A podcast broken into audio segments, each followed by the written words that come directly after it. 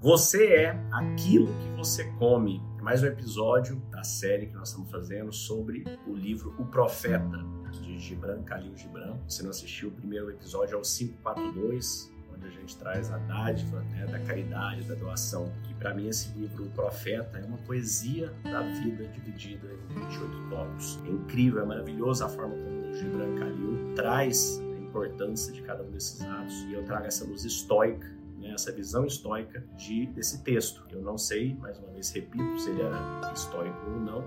No entanto, o conhecimento e a verdade são sempre convergentes. Né? As mentiras que divergem e a verdade sempre converge.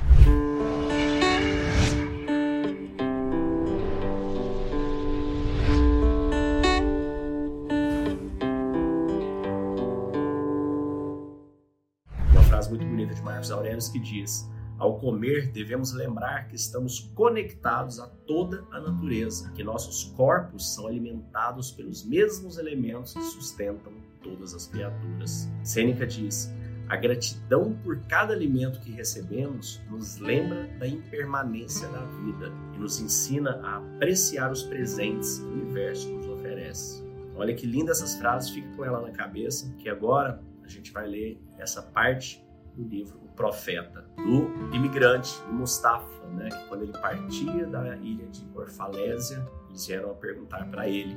E um deles disse: Sobre a comida e a bebida. E ele respondeu: Deverias viver da fragrância da terra, tal como uma planta, sustentar-nos com a luz. Mas, como tendes que matar para comer, e retirar o recém-nascido do leite da sua mãe para aplacar a vossa sede, então fazei disso um ato veneração. E fazei um altar onde os puros e inocentes da floresta e da planície sejam sacrificados para aquilo que é mais puro e ainda mais inocente no homem. Quando matardes um animal, dizei-lhe com todo o coração: pelo mesmo poder com que te abato, também eu serei abatido e também eu serei consumido.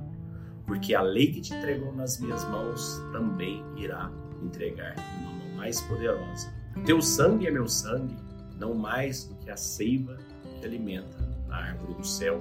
Quando morderes uma maçã com vossos dentes, dizei com todo o vosso coração: as tuas sementes viverão em meu corpo, e os botões do teu amanhã florescerão no meu coração. E a tua fragrância será minha respiração, e juntos nos regozijaremos em todas as estações. E no outono quando acolherdes as uvas de vossas vinhas, dizei com todo o coração: Também eu sou uma vinha, e meu fruto será colhido para o largar. E tal como um vinho novo serei conservado em jarros eternos. E no inverno, quando provardes o vinho, que haja em vosso coração uma canção para cada taça, que na canção haja uma recordação dos dias de outono, da vinha e do lagar. Então esse foi um trechinho né, do Calil falando sobre comida gente pega Epiteto ainda, ele diz: Não devemos consumir apenas para satisfazer nossos desejos, mas devemos encontrar significado e reverência em nossos atos de alimentação. Então, aqui são algumas frases que nos trazem né, essa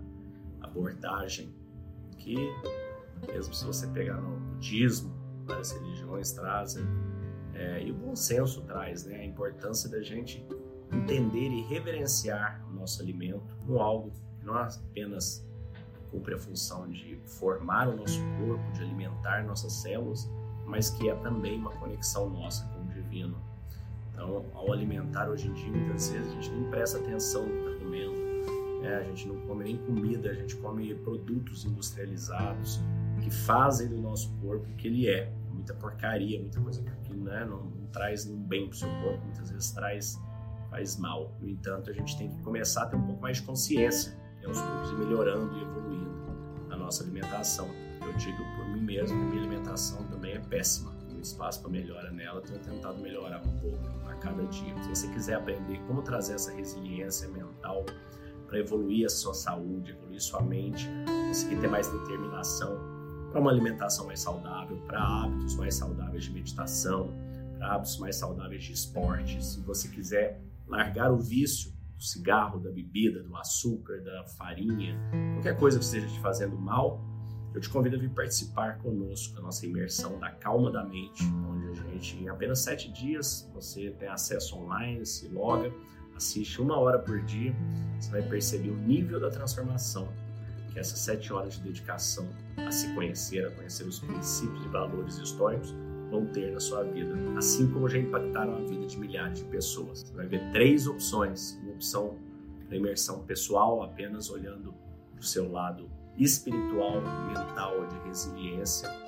Tem a opção do, da imersão executiva, também dentro da plataforma da Hotmart, onde a gente traz, além dos temas da primeira imersão, a gente traz temas ligados ao mundo executivo, ao mundo empreendedor, é, ao mundo de gestão e liderança. Se você tem interesse por esses temas, tem essa segunda alternativa. E como terceira alternativa, nós fazemos também a imersão na Calma da Mente dentro de empresas. Vai te trazer muita força, muita alegria, muita determinação, coragem e a calma da mente. Te desejo um dia de abundância e paz. Fique com Deus. Queria agradecer demais o convite. É, é, eu conheci o Léo é, na BB Store, fazendo assessoria de imprensa da BB Store, no momento, acho que talvez nos momentos mais vibrantes do, da, da, carreira empreendedora dele. tive a alegria de acompanhar de perto. Depois é, acompanhei, infelizmente, a, a, virada de chave.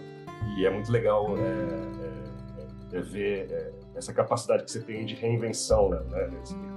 Parece que e é isso mesmo que você trouxe, né? A gente a cada dia é uma outra pessoa, né? Então é, conhecer esse novo Léo, essa nova, essa nova faceta tua aí, é, é, é, incrível a tua capacidade assim, camaleônica, né? Assim, de se transformar e de aprender a cada dia consigo mesmo. Então, uma baita gratidão de, de compartilhar todo esse conhecimento com a gente.